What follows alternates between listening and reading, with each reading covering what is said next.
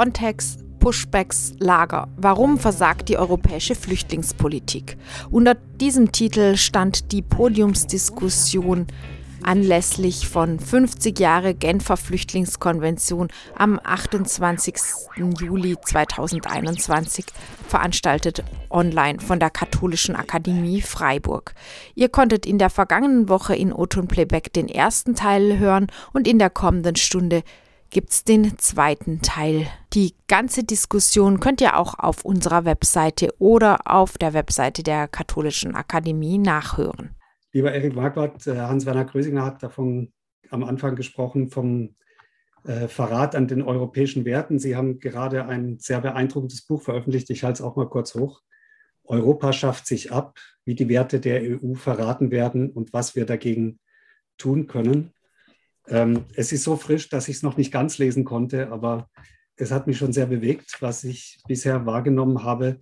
Steigen wir doch vielleicht mit Frontex ein. Sie sind vom Berufswegen Fotograf. Sie haben als Fotograf vieles von dem, was wir hier heute besprochen haben, dokumentiert und haben sich dann entschlossen, als Abgeordneter ins Europaparlament zu gehen.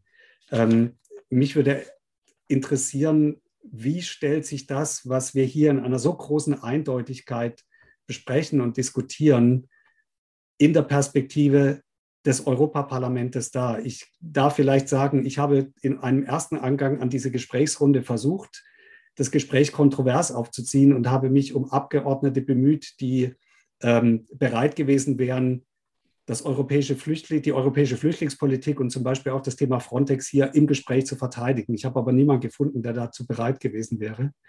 Also wie stellt sich das aus der Perspektive eines Europaparlamentariers dar? Ja, vielen Dank erstmal für die Einladung. Äh, ist ja eine interessante Runde, die meisten kennen sich schon.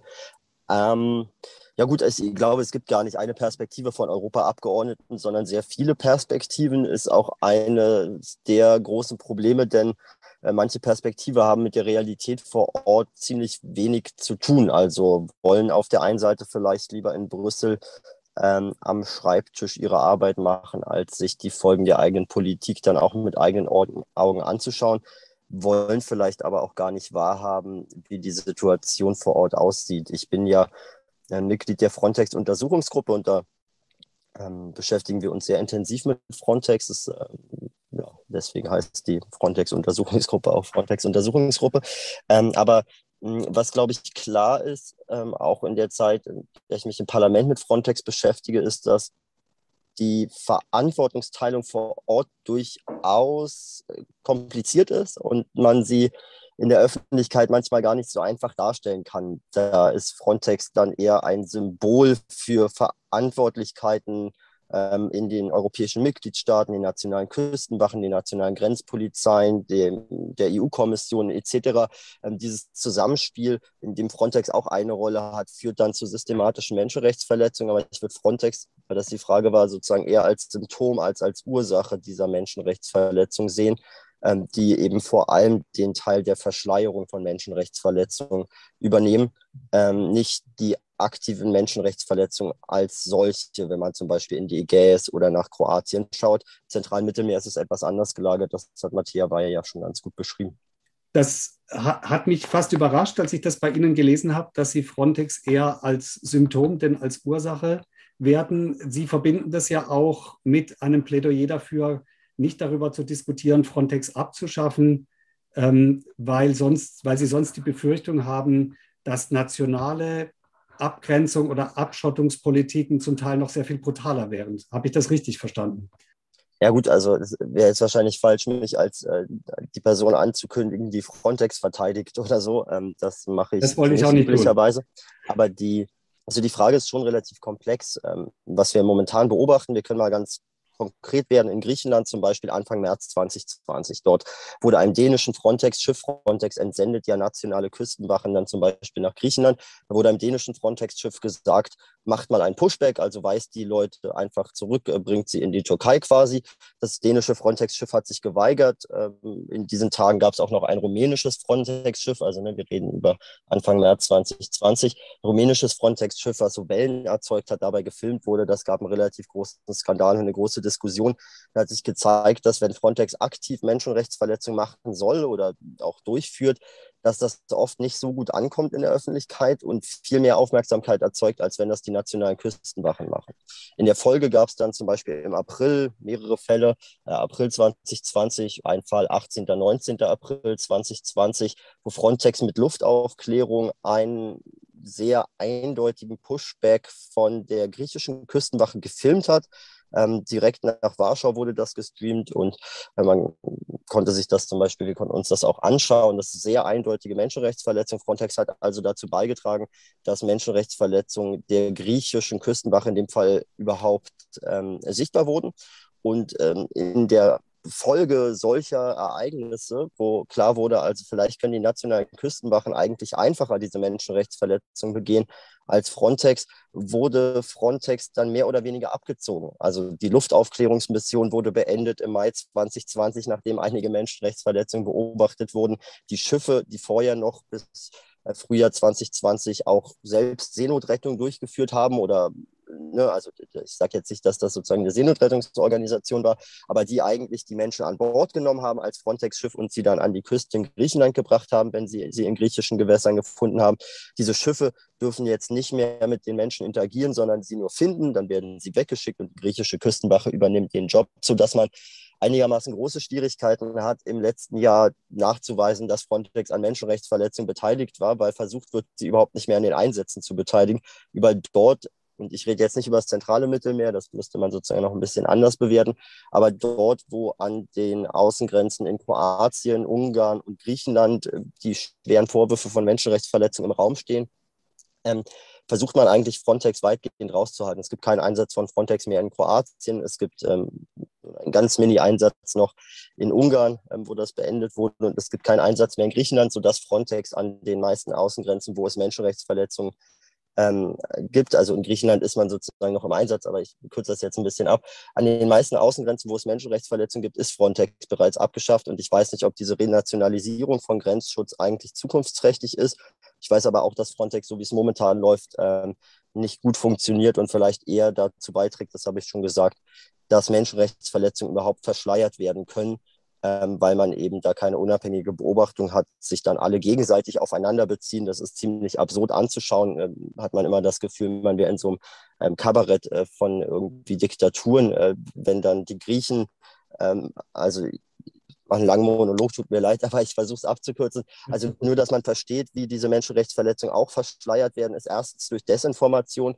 Also die griechische Regierung, das kann man so deutlich sagen, ähm, ist in der Migrationspolitik nicht in der Lage, ähm, nicht nur die Wahrheit zu erzählen, sondern sie ist bereit, sozusagen auch unabhängige Berichte von ähm, Journalistinnen und Journalisten als Propaganda zu diffamieren. Man möchte politische Gegner ausschalten, man möchte auch versuchen, Hilfsorganisationen eben in die Nähe von Kriminalität zu rücken, macht das auch ganz offensiv, um aus Tatsachenwahrheiten Meinungen zu machen und in diesem Meinungskampf, der dann entsteht, die Oberhand zu behalten.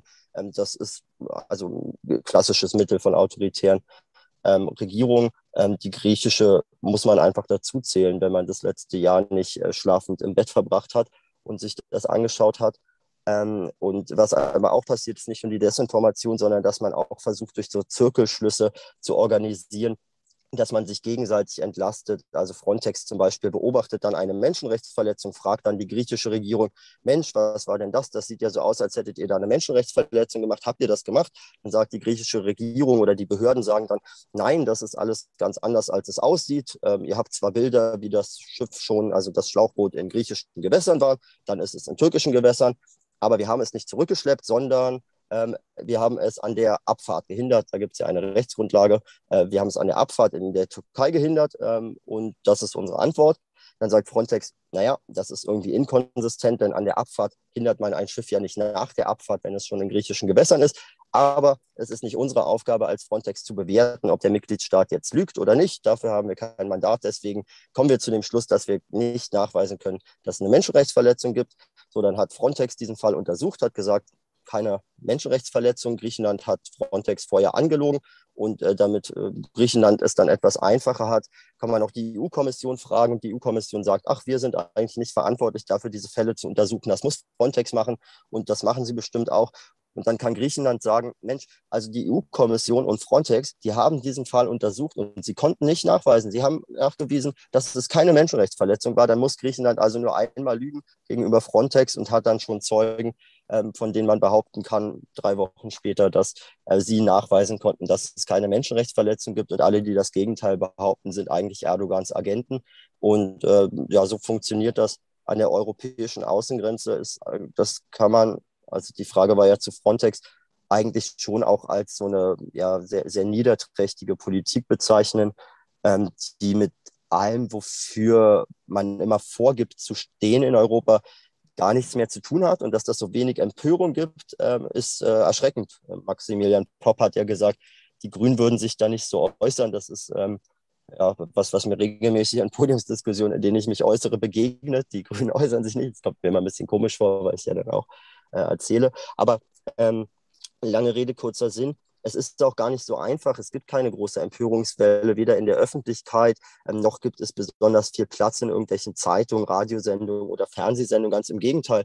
Man hat das Gefühl, dass das in der Öffentlichkeit eben ja auch immer was Neues braucht, ähm, wenn es dauerhaft äh, menschenrechtswidrig, systematische, menschenrechtsfeindliche Zustände an den Außengrenzen gibt, dann reicht das in den aktuellen News-Cycles der Medien, ähm, ohne dazu pauschal zu werden, ähm, offenbar nicht aus, um daraus einen Skandal zu machen. Ähm, der Spiegel hat das äh, nicht nur intensiv probiert, sondern ist dann eine Ausnahme, die immer wieder sozusagen auch durch sehr gute Recherchen Sachen an die Oberfläche gebracht haben. Aber äh, wie auch schon berichtet wurde, wenn dann mit scharfer Munition zwei Leute mindestens an der griechischen Grenze erschossen werden, ist das den meisten Medien irgendwie nicht mal eine Sekundärberichterstattung wert.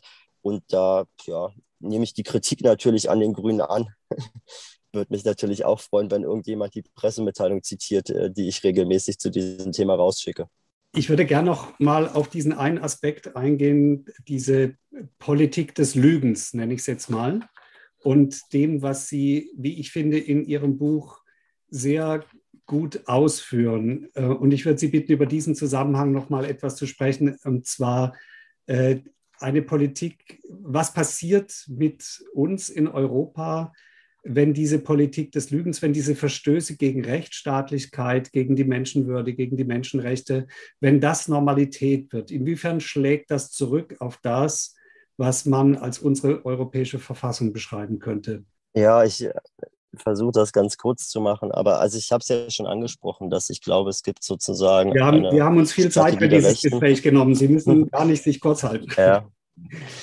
ja, da kann man viel zu sagen. Also ich Klar. glaube, dass es auf der einen Seite, Hannah Arendt hat das in ihrem Essay Wahrheit und Politik ja auch ähm, sehr ausführlich beschrieben, ähm, so eine Tendenz gibt, eben auch Tatsachenwahrheiten, also wirklich, also beyond any reasonable doubt, äh, also würde man auf Englisch sagen, ähm, also so Wahrheiten, die einfach klar sind. Frontex nimmt ein Video auf von einem Pushback und äh, man guckt sich dieses Video an und hat danach trotzdem in der Frontex-Untersuchungsgruppe keine Mehrheit dafür, die sagt, es gibt ähm, dort eine Menschenrechtsverletzung, obwohl man es gesehen hat. Also das ist so, als wenn man sich einen Hund anguckt und die Mehrheit danach sagt, es ist eine Katze. Da ähm, ja, weiß ich nicht, kann man irgendwann auch verrückt werden oder anfangen zu trinken, weil man so denkt, also das, das kann es jetzt wirklich nicht sein.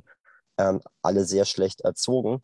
Auf der anderen Seite ist das ja auch so, dass ähm, die Menschen, die dann in der Politik sitzen, das nicht tun, ähm, weil sie ähm, glauben, böse zu sein, sondern weil sie genau glauben, das Richtige zu tun. Und dass sie aber ihre politischen Ziele, nämlich bestimmte Ziele zu erreichen, eben auch unter Inkaufnahme des Brechens mit den Grundsätzen, auf dem, also auf dem eigentlich sozusagen ähm, ihre eigene Existenz, ihre Demokratie aufgebaut zu tun, ähm, führt in gewisser Weise auch dazu, dass sie dauerhaft an ihrem eigenen Stuhl sägen, ohne es zu merken. Also da könnte man sich dann wieder ein Video anschauen, wo alle an ihrem Stuhl sägen und sie würden sagen, nein, ähm, die sitzen ganz stabil im Sessel.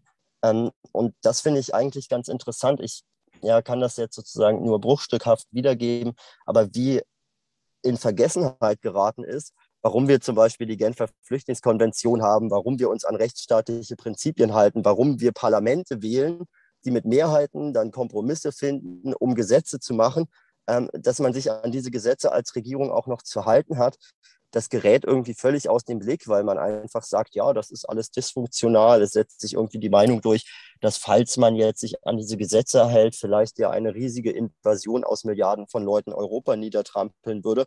Ähm, und dass das nichts mit der Realität zu tun hat, ist weitgehend egal, weil man sich eigentlich kaum noch an der Realität orientiert, sondern vor allem an gefühlten Stimmungen in der Öffentlichkeit, die man versucht irgendwie einzufangen, wie so die Flaschengeister, während man täglich noch mehr Flaschengeister ähm, aus den Flaschen lässt. Also irgendwie erinnert das alles so ein bisschen an irgendwie den Zauberlehrling, der ähm, ja ziemlich viel Quatsch macht und erst viel zu spät merkt. Ich hoffe, dass wir es bald merken, ähm, auf welchen Abwägen wir uns da eigentlich bewegen, wenn wir eben nicht nur die Menschenrechte nicht achten auf einer internationalen Ebene, sondern auch das Europarecht so in Abrede stellen und insbesondere wenn wir so tun, als sei die Achtung der Menschenwürde jetzt irgendwie so eine Nebensächlichkeit, die sich irgendwelche Leute mal ausgedacht hatten, die eigentlich nicht pragmatisch genug waren. Ähm, es ist ja so, dass wir eben aus der Geschichte eigentlich lernen wollten.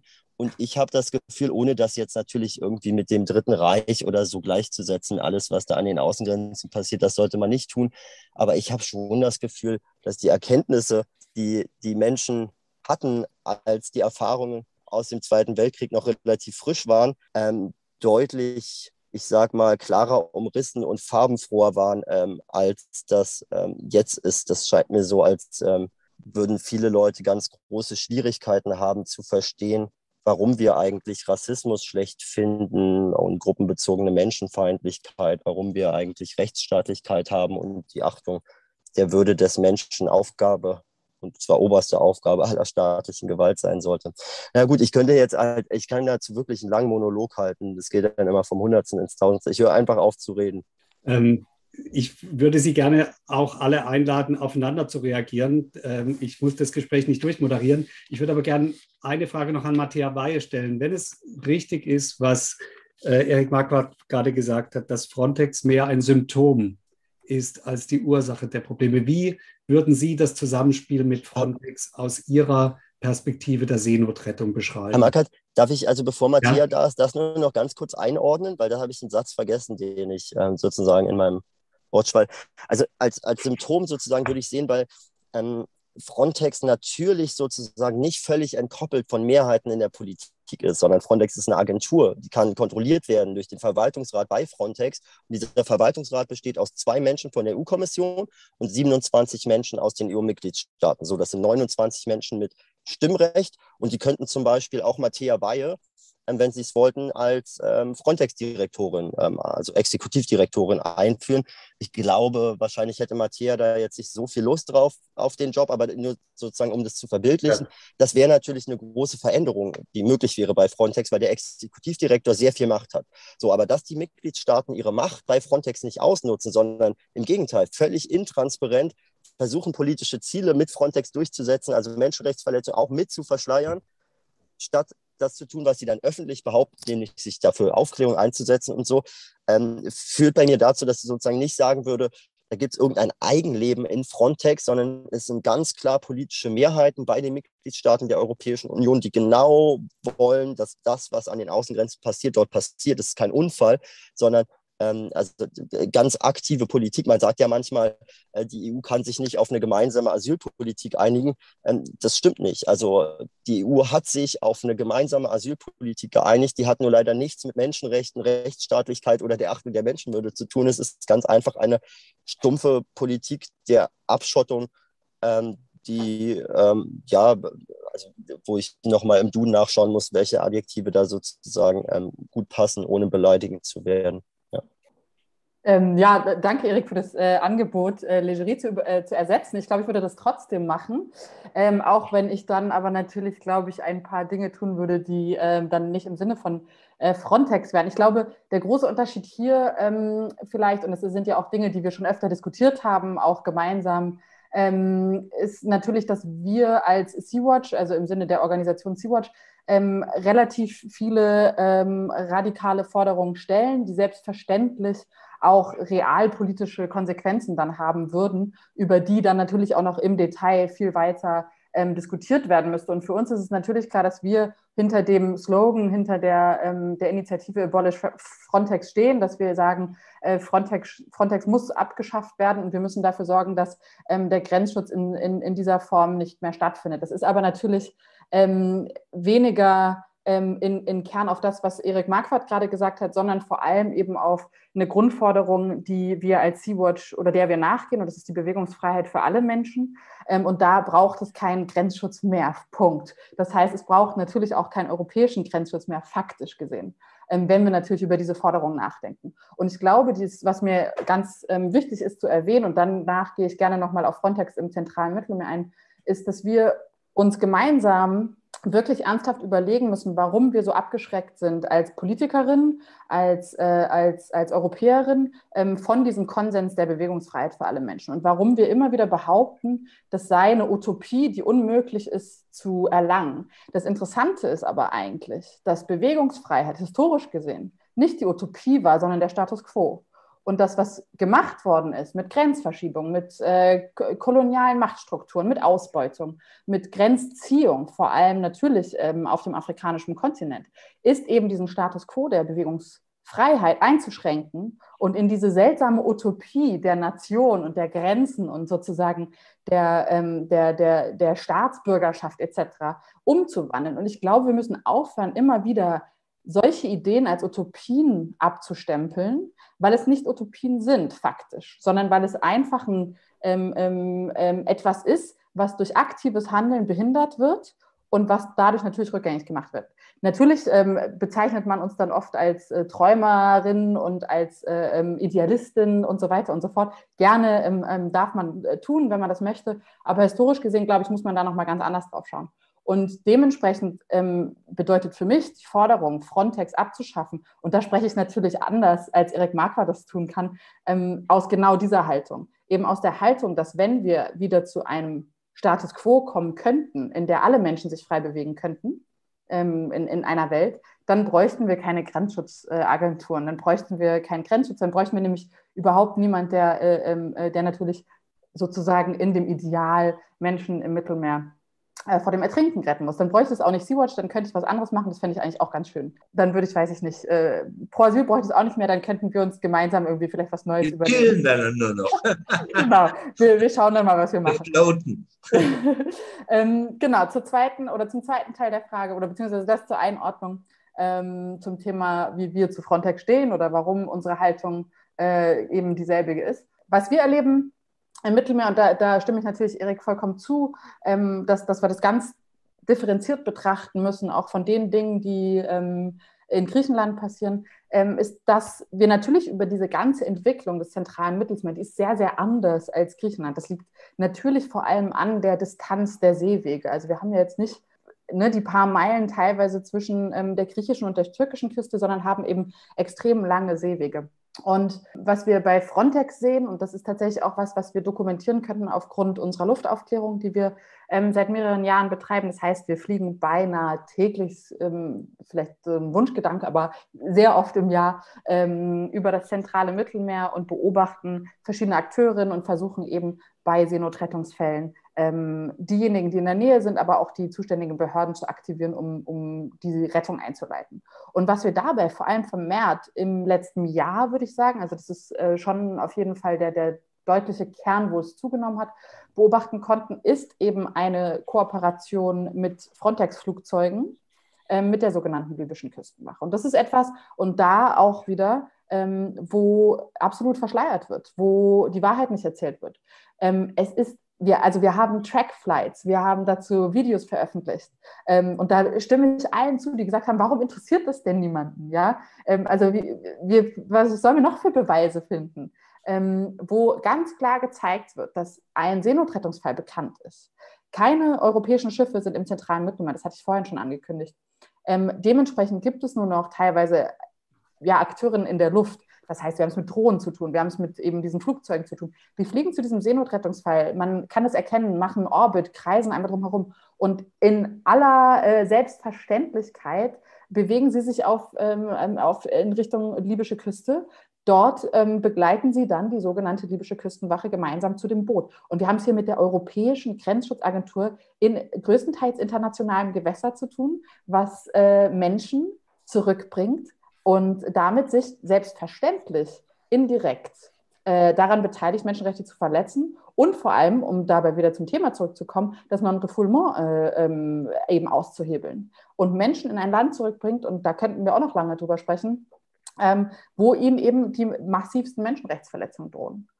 Und das ist was, was wir auch wiederum jeden Tag beobachten. Also auch die Grenzschutzagentur Frontex ist massiv daran beteiligt. Wir haben nicht nur die italienischen Seenotrettungsstellen, wir haben nicht nur äh, Malta etc., ähm, sondern wir haben natürlich auch die Europäische Grenzschutzagentur, die da ganz, ganz klar vorne mitspielt und auch langsam, und da äh, möchte ich dann einmal auf das, was Franziska gesagt hat, äh, ähm, die ganz langsam sich auch die Hände schmutzig macht. Und die werden, glaube ich, bald ziemlich dreckig. Hans Werner. Genau, also vielleicht nochmal eine kurze äh, Anmerkung, weil du eben vom Phänomen der Lüge gesprochen hast. So, ähm, wir hatten ein Interview im Stück damals drin, weil die Frontex-Missionen haben ja teilweise sehr fantasievolle Namen. Also damals hießen sie dann Zeus, Hera oder Poseidon oder sonst was. Und der damalige äh, Direktor, der Herr Leiting, legt auch sehr großen Wert darauf, dass das eben äh, genau diese Namen sind. Er sagte dann nur, ähm, dass er sich gegen einen Namen, was seine Mitarbeiter vorgeschlagen hätten, da hat er sich dann doch entschieden gegen verwehrt, weil einer seiner Mitarbeiter hatte den Namen Pandora vorgeschlagen. Und äh, ja, vielleicht ist es so. Pandoras Box ist halt schon längst geöffnet. Und äh, jetzt muss man sehen, was man tun kann, um, äh, um das eben nicht in Vergessenheit geraten zu lassen äh, und es immer wieder zu benennen, was da gerade stattfindet und was auch weiterhin stattfinden wird. Ich glaube, da müssen wir uns keine Illusionen machen. Ich muss mich jetzt leider verabschieden, weil äh, ich muss zur Probe. Aber danke für die Einladung und es war, war schön dabei zu sein. Also vieles gelernt. Danke. Tschüss. Danke, dass du dabei warst, Hans Werner. Tschüss. Ich würde gerne die letzte halbe Stunde. Darf ich da noch ja, kurz drauf ja, eingehen, klar. eine Sekunde? Weil ja. ich glaube, nur um einen, einen Satz da noch hinzuzufügen, ich glaube nämlich, wir haben ja auch darüber geredet, dass es die Verantwortung der, der Medien ist, es die Verantwortung von Politik ist, etc. Ähm, das glaube ich auch, aber das tun wir die ganze Zeit. Also wir, ähm, natürlich ist es, was sollen wir mehr machen? Also natürlich kann der Spiegel großartige Reportagen machen, natürlich kann Franziska aus Lesbos berichten und das ist wichtig und das ist notwendig. Ähm, aber es bewegt eben nur ein paar Menschen. Und was ich glaube, ist, was wir viel mehr brauchen, ähm, sind radikale Forderungen, sind Forderungen, die anecken, sind Forderungen, die Menschen zum Nachdenken bewegen, sind Forderungen, die uns aus der Bequemlichkeit rausholen.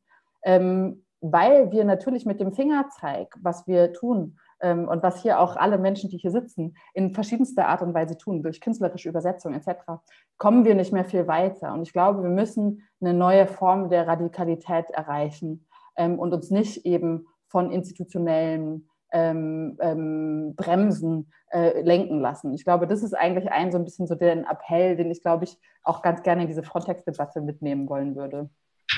Mhm. Darf ich da kurz ansetzen, weil ich das total spannend finde. Und was, mir, was ich beobachtet habe, ist, dass nach 2015 eigentlich die politische Rechte die Diskurshoheit in der Migrationsdebatte übernommen hat.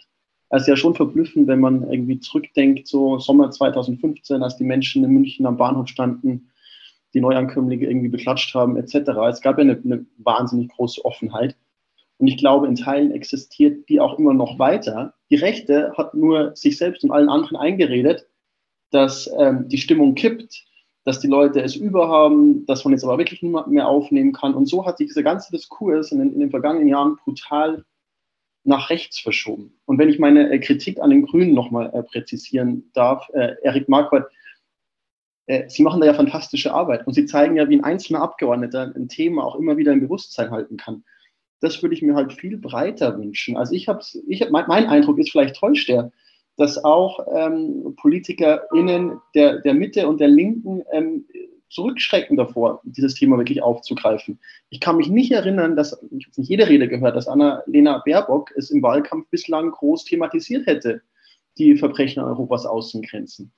Also nicht mal in der, in der, in der, äh, in der linken äh, Großthema von der SPD, die ja ohnehin Komplizin ist, ganz zu schweigen. Also ich glaube, es geht auch ein Stück darum, hier die Diskurshoheit wieder zurückzuerobern ähm, und das schließt natürlich auch eine Selbstkritik in den, in, den, in den Medien mit ein, die das, das Thema auch nicht mehr wirklich anfassen. Also es, ist, es gibt so eine gewisse Scheu und so eine gewisse Ignoranz und dann so eine stille Übereinkunft, dass es Hauptsache ruhig bleiben soll und, ähm, und die GrenzschützerInnen eben ihren Job machen und die Menschen abwehren. Und wie man, diesen, wie man diese stille Übereinkunft wieder durchbricht, sei es durch radikale Forderungen, sei es durch ähm, mutigeres politisches Engagement, sei es durch, weiß ich nicht, stärkere mediale Begleitung, ähm, das, ist, das ist eine Frage, die mich wahnsinnig umtreibt. Ich greife den einen Punkt nochmal auf, die, die öffentliche Stimmung. Äh, und da würde mich von Milo Rau noch interessieren, oder ich fange andersrum an. In Freiburg gehört zu den Städten, die sagen, wir können sehr viele Flüchtlinge aufnehmen. Der, der Oberbürgermeister hat es ganz klar gesagt, äh, nach diesem Brand, ähm, als die Diskussion war, äh, wie viel kann Deutschland aufnehmen, haben sich ja verschiedene Städte zusammengetan und äh, haben klare Statements abgegeben und Freiburg gehört dazu. Die Bevölkerung trägt das auch, ist überhaupt kein Problem. Wie haben Sie das in Italien wahrgenommen? Es ist ja bemerkenswert, dass in diesem Film gibt es ja mehrere Situationen, wo die Aktivisten und ganz normale Bevölkerung, die dann als Statisten auch zum Beispiel nach Golgatha mitziehen, etc., etc., miteinander in Berührung kommen. Wie, wie ist da die Stimmung? Ja, wir hatten ja, wir hatten Glück, als wir einen Film gemacht haben. Das war die, die Szene, die Sie beschreiben, das ist 2019. Da ist die Regierung Salvini gestürzt durch den versuchten Putsch. Und äh, da gab es quasi eine ungefähr eine ein Jahr lange, äh, würde ich sagen, Spezialsituation, die sich langsam wieder schließt. Es gab diese, den Versuch der großflächigen Regularisierung von, von Tausenden von Menschen. Also das wurde in Angriff genommen. Äh, interessanterweise in der, in der, ich habe noch heute auf, dem, auf, auf Facebook sah ich die Frage, äh, welche Institution würdest du schließen, wenn du könntest? Dann haben viele Regiefreunde von mir geschrieben, die, äh, die katholische Kirche und ähm, in, in, in, Süditalien.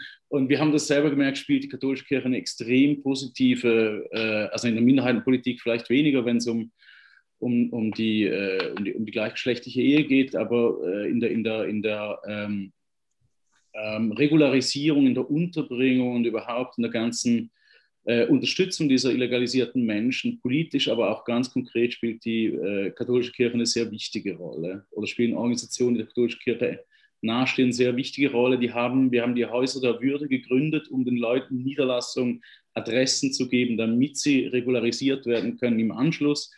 Und das wurde nur möglich durch eine, einen Beschluss des Vatikans und durch eine direkte Unterstützung der katholischen Kirche. Also das sind äh, institutionelle Kräfte, die da am Lauf sind aus der anderen. Äh, es gibt ja in dem Film, den ich gemacht habe, auch die Szene, wo der Bürgermeister von Matera Mitte rechts äh, Jesus hilft, das Kreuz zu tragen, äh, das aber auch nur fünf Meter weit schafft. Ähm, weil er halt auch schon 86 ist. Mhm. Aber ich glaube, dass es äh, über diese, also zum Beispiel Matera als Stadt macht nichts. Ähm, ganz viele äh, Politiker, die gewählt sind, machen, machen sehr, sehr wenig. Das sind zivilgesellschaftliche Organisationen und das sind, äh, und das sind kirchliche Organisationen, mit denen wir zusammengearbeitet haben. Ähm, und wie gesagt, diese große Regularisierung, aber in vielen Ländern, das ist mein Hauptthema, die ist, die ist stecken geblieben. Das wurde unter, also in der Covid-Krise versucht, weil man einfach gemerkt hat, äh, das ist sonst unüberschaubar, aber jetzt hat ja auch wieder nachgelassen. Und das ist extrem, extrem enttäuschend. Also für mich ist tatsächlich die Frage, also ich weiß nicht, ob es eine Utopie oder, oder, oder keine Utopie ist, so wie man das, äh, das eine, eine, eine, lange Debatte, aber es ist jedenfalls etwas, was in der allgemeinen, also wie auch äh, Maximilian Popp gesagt hat, in der allgemeinen Wahrnehmung äh, etwas ist, wo die Leute, sie finden es nicht seltsam, wenn teilweise Leute in zweiter Generation keine, kein Wahlrecht und kein Bürgerrecht haben. Also es scheint den Leuten utopisch, die Demokratie scheint den Menschen utopisch. Also eine nicht-ethnische Demokratie, die ist nicht mehr vorstellbar in Zentraleuropa. Und ich glaube, da hat tatsächlich eine Verschiebung in den letzten, äh, ich will nicht mal sagen zehn Jahren, sogar länger, 20, 25, 30 Jahren äh, stattgefunden, dass man die einfachsten, im Grunde in Menschenrechten oder im liberalen Konsens bis 89 feststehenden äh, Übereinkünfte jetzt durchsetzen muss. Das wären es eben irgendwie äh, linksradikale Utopien von Gutmenschen, total wir und abgefahren und sowieso nicht realistisch. Äh, dabei geht es um Dinge, die auch einfach wirtschaftlich äh, eine riesige Schattenwirtschaft zum Verschwinden bringen würden, die wir gar nicht brauchen. Äh, die der Konsument nicht braucht, die der Bürger nicht braucht, die wir, und da komme ich jetzt nochmal zu Erik Marquardt, es ist mir unklar, was die Grünen genau machen, aber sie sind aktiver als, was wir gesagt haben, die SPD oder CDU darin. Ähm, aber vor allem können wir das tatsächlich durch die Parlamentswahlen als, also wir können das durchsetzen. Wir verfügen ja über diese Instrumente als Konsumenten, als Wähler, als Aktivisten. Also wie, wie, wie äh, Matthäa gesagt hat, ein bisschen äh, Radikalismus als Konsens, dass man zumindest die eigene Handlungsfähigkeit wahrnimmt, das, das, das muss man einfach voraussetzen, es bewegt sich gar nichts. Dann gehen wir das doch nochmal in einer Schlussrunde an und sprechen über Alternativen zur europäischen Flüchtlingspolitik, die wir uns vorstellen können. Also die Art von Forderung, Frau Wey, die Sie angesprochen haben. Ich habe mir zum Beispiel aus dem Buch von Erik Marquardt notiert die Forderung, das Ersteinreiseprinzip nach dem Dublin-Abkommen abzuschaffen. Das wäre so ein Punkt. Ähm, ich würde Sie alle auffordern, aus Ihrer Perspektive nochmal zu benennen, wo Sie tatsächlich realistisch möglich Änderungen in der europäischen Flüchtlingspolitik vorschlagen würden. Herr Kopp. Ja, also ich würde mit äh, würd von draußen nach drinnen gehen. Äh, wir haben Massensterben seit äh, ja im Kontext von Schengen 94, 96 aufwärts. Wie kann man das Massensterben beenden? Jetzt äh, Matthäa hat vollkommen recht, man muss äh, auch ein paar äh, nicht kleinteilige Ideen entwickeln. Aber äh, es ist nicht so lange her, vor Schengen, dass Menschen, es gab zum Teil nicht mal eine Visumspflicht. Ja? Äh, wir müssen legale Wege eröffnen für Schutzsuchende, für Migrantinnen und Migranten auch, um das Massensterben zu beenden. Das wäre viel weitreichender und das ist nicht nur Resettlement, Neuansiedlung, sondern es muss äh, weitergehen. Es gab mal einen EU-Generalanwalt, äh, der mal ein humanitäres Visum als Pflicht in einer aussichtslosen Situation gefordert hat. Da ist er nicht durchgekommen. Das drückt vielleicht aus, wo wir in Europa stehen. Aber wir müssen viel radikaler, selbstverständlich die ganzen Mauern, die neu gebaut wurden und aber auch schon vorgebaut wurden, die Carrier Sanctions, also dass man die Fluggesellschaften, da haben wir uns ja alle dran gewöhnt, die Fluggesellschaften in die Fluchtabwehr einbindet, dass man die Visumspflicht hat, die verhindern, dass Leute einen Flieger oder zumindest trocken äh, besteigen können oder trockenes Fußes nach Europa kommen. Und das ist, denke ich, eine zentrale Herausforderung. Die hat auch was mit der Genfer Flüchtlingskonvention zu tun und mit der Europäischen Menschenrechtskonvention und überhaupt mit dem Menschenrechtsschutz, äh, wenn das Recht auf Leben nicht gewährleistet ist. Das Recht auf Rettung dann, dann, dann ist das halt äh, ein essentieller Verstoß. Und das müssen wir bedenken. Und da bietet uns, by the way, also würde ich schon sagen, der Menschenrechtskanon viele Anhaltspunkte und viele Möglichkeiten, den Korridor sehr stark auszuleuchten und zu erweitern. Und dann kommt eben äh, diese ganze Frage, wie geht man denn äh, in Europa um? Jetzt, äh, wir, wir, wollen alle, äh, eine Organisation setzt sich seit 1998 für ein gemeinsames europäisches Asylrecht ein. 1999 hat die Europäische Kommission nicht nur Schönes beschlossen, aber sie hat unter anderem gesagt, wir bauen jetzt ein gemeinsames Asylsystem auf den Grundlagen der allumfassenden, uneingeschränkten Anwendung der, Euro, äh, der Genfer Flüchtlingskonvention und das Recht auf Asyl gilt absolut. Das haben sie damals gesagt und heute sehen wir, dass, das, dass sie nicht so weit gekommen sind, sondern dass es eher ins Gegenteil sich an vielen Stellen äh, sich entwickelt. Und wir brauchen ein gemeinsames Schutzsystem und dann brauchen wir eben auch ein solidarisches Aufnahmesystem, bezogen auf Dublin, ganz klar, oder diese Zuständigkeitsregelung, dass man das Ersteinreiseprinzip als Bestrafung wegnimmt. Aber es ist auch noch kleinteilig. Ich habe viele Papiere gelesen und auch pädagogische Papiere, auch aus dem Europaparlament, äh, wie man es alles machen kann mit Verteilung. Am Ende des Tages muss ich sagen, ähm, lasst uns ein System schaffen, aber dann auch die, die Freizügigkeit äh, herstellen, also nach innen. Das heißt, Schutzsuchende sollten dahin gehen, wo sie Bindungen haben und wo sie andocken wollen. Wir brauchen einen anderen Mechanismus äh, und keine Zwangsverteilung. Äh, weil das kompliziert menschenrechtswidrige Transfers beinhaltet, bürokratisch, viel Kapazität äh, bindet in der Bürokratie, in der Flüchtlingsbürokratie bei uns.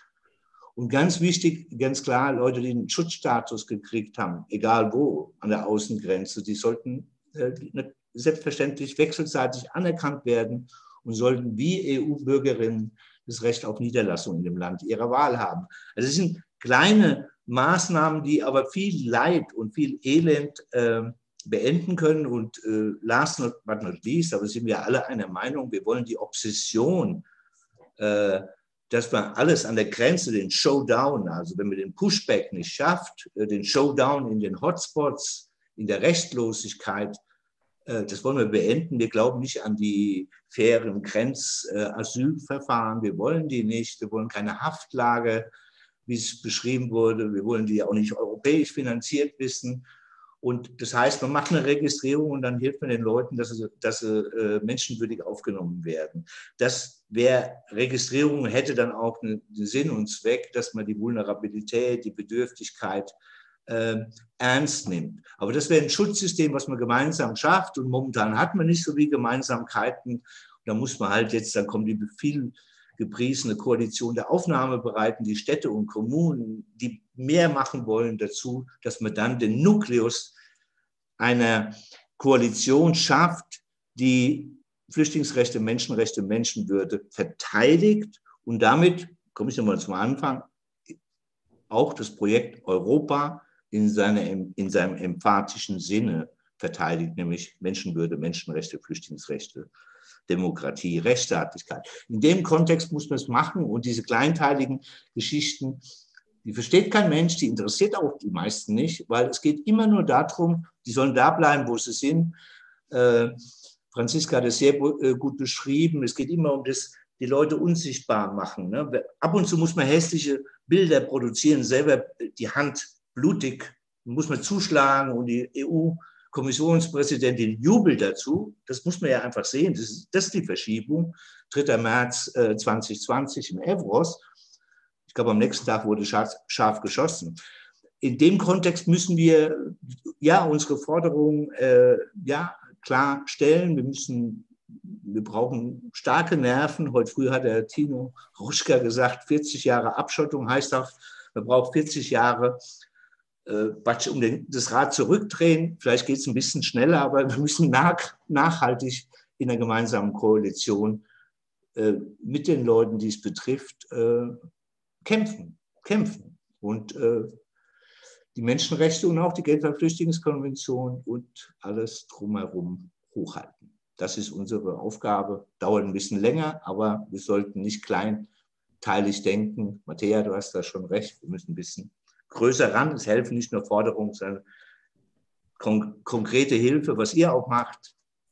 Recht auf Leben einlösen und den Apparat fordern, dass sie selber ihre Pflicht erfüllen. Aber in der Zwischenzeit müssen es eben andere machen. Danke. Vielen Dank für dieses Statement. Matthäa Weil. Ich habe gar nicht so viel hinzuzufügen. Ähm, ich würde natürlich den, den, den ganzen Dingen äh, zustimmen. Ähm, und vor allem auch nochmal auf die Seebrücke hinweisen. Vielleicht ist es ganz sinnvoll in diesem Kontext, ähm, die sich natürlich dafür stark machen, dass Kommunen und Städte Menschen aufnehmen können, auch über dem Kontingent. Ähm, das wird immerhin noch äh, weiterhin vom Innenministerium blockiert. Das äh, gilt es zu beenden, diese Blockade. Ähm, für uns also wenn ich aus der Perspektive meiner Arbeit sprechen kann, dann haben wir natürlich auch noch mal andere Dinge. Also ich würde ähm, Karl Kopp direkt zustimmen bei, bei den Dingen, ähm, wenn wir über das Leben in Europa sprechen. Aber wir müssen natürlich auch gucken, was davor passiert. Ähm, es wurde schon gesagt, wir brauchen selbstverständlich sichere und legale Einreisewege. Das ist in, in allererster Linie der, der wichtigste äh, Turning Point, den wir tatsächlich in dieser Migrationspolitik, in dieser repressiven rassistischen Migrationspolitik, den wir herbeiführen könnten, was möglich wäre. Ähm, und da rede ich nicht äh, von irgendwelchen ähm, ähm, neuen witzigen Klimapässen, weil darum geht es nicht nur. Ähm, es geht um viel mehr als nur äh, zum Beispiel ähm, Menschen, die aufgrund von Klimakatastrophen fliehen, als Geflüchtete anzuerkennen, ähm, sondern das geht weit darüber hinaus. selbstverständlich müssen wir die Zusammenarbeit mit der sogenannten libyschen Küstenwache beenden, die Finanzierung der sogenannten libyschen Küstenwache.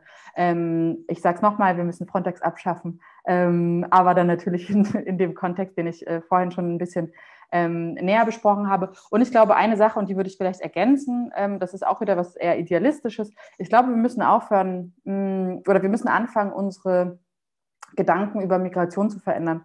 Ähm, Moment, jetzt habe ich mich falsch ausgedrückt. Wir müssen sozusagen anfangen, anders über Migration zu denken und sozusagen auch wegzukommen von diesem, ähm, von dieser Differenzierung zwischen Migranten und Geflüchteten und ähm, die einen sind schutzbedürftig, die anderen nicht und sozusagen in diesem, in diesem sehr ähm, starken ähm, System zu denken, dass bestimmte Menschen mehr Schutz ja, berechtigt sind als andere. Und ich glaube, dass wir natürlich durch diese ganze ähm, äh, Schutzstatus wird anerkannt oder nicht anerkannt, ähm, kommen wir in eine ganz große Bredouille, dass eben Menschenrechte verletzt werden. Ähm, und utopisch gesehen und langfristig gesehen, glaube ich, wäre es schön, wenn wir nicht mehr über Geflüchtete und Migrantinnen reden, sondern wenn wir Menschen, über Menschen reden, die sich äh, von A nach B bewegen, die migrieren, ähm, aus welchen Gründen auch immer, ähm, und die wir auch als das bitte wahrnehmen und nicht ähm, denen direkt von außen irgendwelche Vulnerabilitäten zuschreiben ähm, oder eben nicht zuschreiben, die sie vielleicht trotzdem haben könnten. Aber da könnte ich auch sehr lange darüber diskutieren. Deswegen ähm, beende ich diesen Monolog und genau, möchte nur noch mal wiederholen, dass ich mich allem Gesagten natürlich auch anschließe. Dann Franziska Grillmeier und ich gebe noch gleich in die Runde mit, wer immer dazu Stellung nehmen möchte. Es gibt eine Frage eines Teilnehmers. Wäre eine öffentliche Debatte über eine Untergrenze statt Obergrenze realistisch und hilfreich, um ein Minimum an Flüchtlingsschutz pragmatisch und gewaltfrei zu gewährleisten. Oder Erik Marquardt, Sie signalisieren, Sie müssen jetzt gehen, dann kriegen Sie jetzt ein Schlusswort, bevor Sie sich verabschieden müssen. Gut, dann versuche ich jetzt kontroverse Dinge zu sagen. also, ähm, die Frage von Utopien finde ich interessant, radikale Forderungen auch. Ähm, für mich stellt sich so ein bisschen die Frage, bringt das politisch was? Ja, also ich habe mir da, als ich das Buch geschrieben habe, einige Gedanken gemacht und irgendwie stellt man so ein bisschen fest, dass, und das kann man doof finden, aber sozusagen erst das System zu ändern und dann die Migrationspolitik wird auch nicht wahrscheinlich kurzfristig zum Erfolg führen. Also man kann das so finden, aber unser aktuelles System ist einfach nicht darauf ausgerichtet, große Sprünge zu machen, sondern es macht relativ kleine Schritte und äh, man kann sozusagen für die Richtung kämpfen ja, und muss dann aber auch schon aufzeigen, wohin der nächste Schritt eigentlich führen soll. Und da ist meine sozusagen Einschätzung eher, dass man mit Utopien und radikalen Forderungen zwar Aufmerksamkeit erregen kann, machen ja auch einige ganz gut, dass es aber in den letzten sechs Jahren jetzt nicht dazu geführt hat, dass wir irgendwie näher am Weltfrieden sind. Und ich glaube, dass es vielleicht auch so ist, dass wir in einer Zeit, wo es sozusagen Abschottungsmaßnahmen, die ganz außerhalb eines Rahmens aus Rechtsstaatlichkeit und Menschenrechten funktionieren, die sozusagen, wie ich es ja auch und andere auch beschrieben habe, sozusagen, die sich nicht mehr an die Würde halten und so. Also es gibt hier diesen Rahmen, der eigentlich sozusagen politischen Spielraum bietet. Ja, da kann man in diesem Rahmen unterschiedlicher Meinung sein und das ist ja okay. Aber außerhalb dieses Rahmens findet halt momentan sozusagen eine systematische Entrechtung statt. Und wenn man dieser Situation jetzt entgegensetzt, dass man eigentlich Bewegungsfreiheit für alle Menschen auf der Welt haben will, was man ja machen kann, eine Welt, in der ich auch gerne leben würde, ja. Ähm, wenn man aber eben dann einen anderen Punkt außerhalb dieses Rahmens entgegensetzt, dann ist es in der Öffentlichkeit relativ schwer und das mündet in so Debatten wie die Frage, brauchen wir eigentlich offene Grenzen oder geschlossene? Ähm, ist es in der Öffentlichkeit relativ schwer, überhaupt noch darauf hinzuweisen, dass wir ja in einem Rechtsstaat robustes Recht haben und nicht einfach nur Meinungen und Moral, irgendwie unterschiedliche Mehrheiten, sondern dass wir robustes Recht haben und dieses Recht erstmal durchgesetzt werden müssen. Und ich glaube sozusagen, ähm, bevor man sich über radikale Forderungen und Utopien ähm, politisch wirksam unterhalten kann. Weil unterhalten kann man sich darüber immer, ist philosophisch total interessant, aber politisch sozusagen aus meiner Sicht sehr unwirksam. Ähm, bevor man sich darüber wirksam unterhalten kann, muss man versuchen, die Politik wieder in den rechtsstaatlichen Rahmen zu rücken, weil wir ansonsten halt den Halt verlieren. Ja? Also verlieren wir den gesellschaftlichen Halt und die Begründung, warum man sich eigentlich an Rechtsstaatlichkeit und Menschenrechte halten müssen. Deswegen sozusagen ähm, etwas lang und rumgeschwurbelt, äh, glaube ich, dass wir, äh, wenn wir das mit den Menschenrechten sozusagen irgendwann mal zu einem robusten Konzept ausweiten wollen, ja, und ich glaube, die meisten wollen es, dann müssen wir uns auch auf die Menschenrechte, die existieren, fokussieren. Ähm, insbesondere, weil sie uns rechtlich eigentlich in eine sehr gute Lage versetzen. Also da haben sich Leute schlaue Sachen ausgedacht. Das äh, Non-Reformant-Gebot, ja, also sozusagen was, was gerade schon als Utopie immer gesehen wird. Wollt ihr, dass alle kommen? Äh, naja, alle haben halt das Recht auf ein rechtsstaatliches Verfahren. So, ja, das ist ja schon mal nicht begrenzt und so. Also das finde ich, war jetzt in Kurzfassung, habe ich im Buch ein bisschen ausführlicher aufgeschrieben, aber ähm, finde ich schon überlegenswert. Ja, ist sozusagen die radikalere Forderung wie auf einem Markt immer das Wirksamste oder ist es nicht so, dass man dadurch vielleicht auch ein bisschen ähm, die Möglichkeiten verliert, Mehrheiten zu überzeugen, weil man vielleicht auch erkennen muss, dass in Gesellschaften Minderheitenrechte leider auf Dauer nur geschützt werden, wenn Mehrheiten sich nicht da aktiv dagegen stellen. So, und da haben wir momentan ein Problem. Ähm, und das finde ich sozusagen muss auch in der ähm, linken Bubble, progressiven Seite, wie auch immer man es nennt, ähm, hinterfragt werden, weil ich glaube, wenn man nicht mehr die eigenen Handlungen und die Erfolge der letzten sechs Jahre hinterfragt, er hat er vielleicht auch Schwierigkeiten gegen die anderen zu gewinnen. Ähm, das ist ein Punkt. Und der zweite ist, dass man mit radikalen Forderungen und Utopien am Ende nicht so viele Leute, also begeistert, glaube ich, weil ganz viele Leute sich eben auch wünschen, nicht nur Forderungen aufzustellen, die nicht erfüllt werden. Ja, ich glaube, das ist auch äh, für die sozusagen psychische Hygiene in politisch aktiven Gruppen ganz wichtig ist, dass man vielleicht auch etwas äh, tut, wo man sich darüber freuen kann, dass man es dann vielleicht auch erreicht hat. Und das soll jetzt gar nicht gegen sozusagen, ich glaube, es ist in der Politik ganz wichtig, langfristige Ziele zu haben. Ne? Das klang jetzt vielleicht ein bisschen komisch von mir, aber es ist eben schon das Plädoyer dafür, dass wenn man sozusagen am Ende Marathon vor sich hat, äh, man nicht nur die Ziellinie vor Augen haben sollte, sondern auch den Weg dahin. Und das ist ein Punkt. Und der andere Punkt, um auf die Frage zu antworten, Untergrenze zu definieren, ähm, eine Untergrenze ähm, sind sozusagen, also ich habe das in, in Wahlprogramm der Grünen von 2017, habe ich Untergrenze äh, auch reingeschrieben. Und ähm, im Prinzip sind Untergrenzen so einfach äh, Kontingente, ja. Und das glaube ich, der Weg, den man gerade gehen muss. Also man muss Leuten legale Möglichkeiten bieten im Rahmen bestimmter Kontingente. Man muss sich in Deutschland zum Beispiel jetzt nach der Bundestagswahl auch mal überlegen, dass man nicht einfach immer nur nach Brüssel zeigt und sagt, mach jetzt so einen Europatrick und sagen, wir wollen eine europäische Lösung und dann passiert die nicht, haha. Und dann haben wir am Ende immer noch keine Lösung, sondern eine weitere Abwärtsspirale, sondern man muss eigentlich als deutsche Bundesregierung sich mal fragen, was kann man eigentlich hier was hat man an Möglichkeiten und wie kann man die nutzen? Ja, in aufnahmebereiten Kommunen, wie kann man die finanziell unterstützen? Wie kann man aber eben auch Selbstverantwortung übernehmen im Resettlement, bei der Unterstützung von Außengrenzstaaten?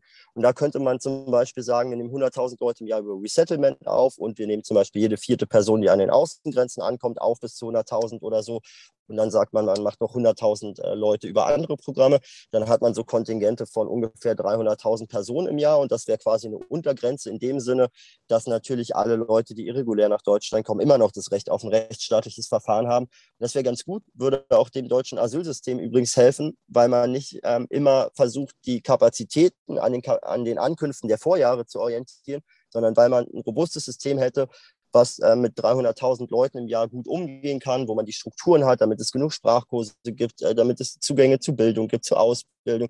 Diese ganzen Dinge könnten dann funktionieren und dann würde es auch nicht zu den Problemen führen, die wir momentan sehen, weil es ja im Prinzip ähm, sozusagen ähm, so eine Ideologie gibt, dass man Leute ausgrenzen möchte. Also man bietet ihnen keine Chancen, weil man möchte andere Leute abschrecken und sagen, guckt mal her, die, die schon gekommen sind, denen geht es nicht so gut. Also macht euch doch gar nicht auf den Weg. Und durch diese Ausgrenzung ähm, ja, grenzt man Leute aus der Gesellschaft aus und wundert sich dann irgendwie, dass ähm, sie außerhalb der ähm, gesellschaftlichen Norm irgendwann agieren oder so. Ähm, das ist ja ziemlich naiv und dumm. Ähm, genau, und das könnte man viel besser hinbekommen. Ich hoffe sozusagen, dass ähm, es als Europapolitiker schade zu sagen, aber dass es ein, einige nationale Alleingänge in der nächsten Zeit in der Asylpolitik geben wird, weil in der nächsten Zeit nicht absehbar ist, dass es irgendeine sinnvolle europäische Lösung geben ähm, kann. Ja, genau. Aber das war jetzt nicht so ein hoffnungsvoller Ausblick, aber am Ende wird es alles gut. Ja. Danke, Franziska Grillmeier.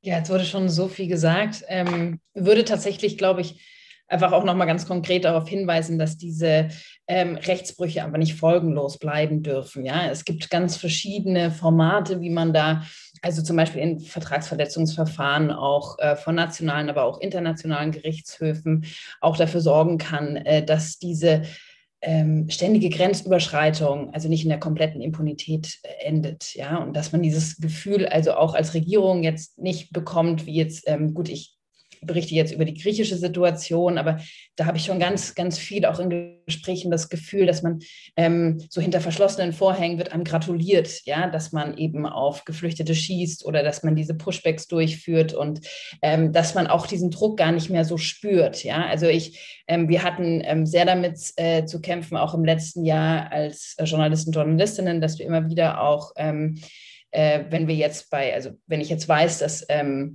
ein Boot zum Beispiel ankommt, jetzt in einer Stunde, und äh, ich würde dorthin fahren, dann würde ich auf jeden Fall auf die Polizeistation mitgenommen werden ähm, und befragt werden, woher ich das weiß. Und also diese, ähm, also diese Umdrehung von äh, Recht und Unrecht und diese ganz schnelle Kriminalisierung auch, ähm, dass das einfach, dass das wieder ins äh, Gleichgewicht gekippt wird. Ne? Dass ich jetzt nicht die äh, kriminelle Person bin, um es jetzt mal auf ich will es gar nicht so auf mich fokussieren, aber die jetzt äh, da zu einem Landing geht, sondern ähm, warum ich dann in dem Moment äh, als Beobachterin kriminalisiert werde ne, oder des Schmuggels oder der Spionage angeklagt werden kann ganz schnell. Und ähm, dass man da einfach dieses Gefühl hat, dass man das Vertrauen in internationales und nationales Recht wieder aufbaut und dass man sich auch nicht an diese, ähm, also an diese ähm, enormen Menschenrechtsverstöße gewöhnt, denn das tun wir ganz schnell.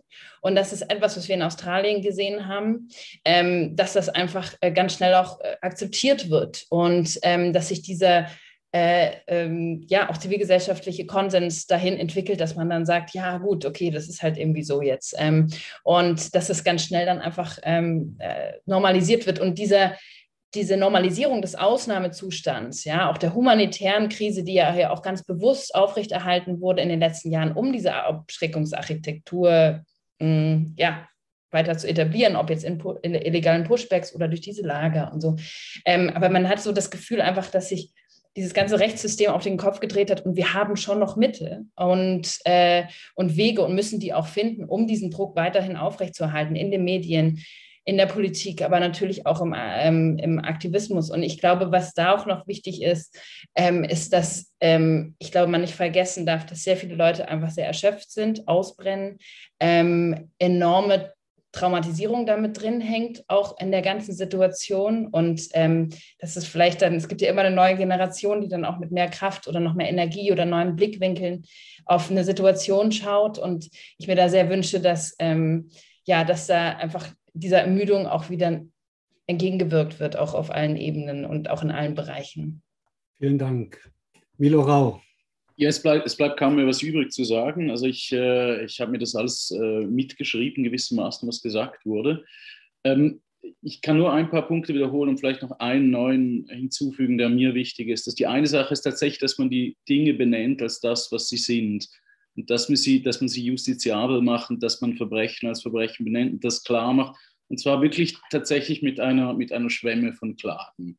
Und das ist ein Projekt, wo ich mich auch aktuell sehr stark engagiere, dass man das wirklich in den Bereich der Justiz einhebt und das, was normalisiert wird, als Verbrechen sichtbar macht und als Verbrechen institutionell verfolgt. Ich denke, das ist der allererste wichtige Schritt und das zeigt sich in jedem, also wir haben ein Kongo-Projekt gemacht, in jedem nicht erklärten Krieg, der aber geführt wird, muss man diesen Krieg sichtbar machen. Eine andere Sache, die ähm, als Künstler natürlich möglich ist, und das ist vielleicht eine andere Form von Radikales, zu den Wurzeln zu gehen, von dem, was wir eigentlich denken, was wir sind als Europäer und unsere Grundmythen noch einmal zu befragen. Also als wir das neue Evangelium gemacht haben, haben wir uns gefragt, was ist denn eigentlich dieses, äh, diese, diese Politik der, der Würde, die der, für jeden Menschen, dass jeder Mensch gleich ist? Was ist das? Was meint das eigentlich jetzt? Was, würde es jetzt heißen, würde man das Buch, das unsere Gesellschaft äh, trotzdem viele Jahrhunderte bestimmt hat und wo viele Leute scheinbar daran glauben, wirklich durchsetzen würden, was würde es bedeuten?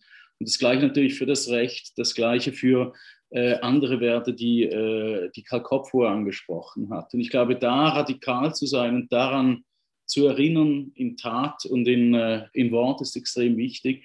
Und der letzte Punkt ist, also ich glaube, hier sind ja Leute versammelt, die tatsächlich im kleinen und größeren quasi in gewisser Zahl Projekte machen, die einfach direkt Aushilfe sind in der Situation, in der wir jetzt sind. Und ich glaube, das muss man sich auch vor Augen führen, dass man das halt einfach neben der Radikalität weiterhin, weiterhin tun muss, weil es sonst nicht getan wird. Vielen Dank. Maximilian Popp.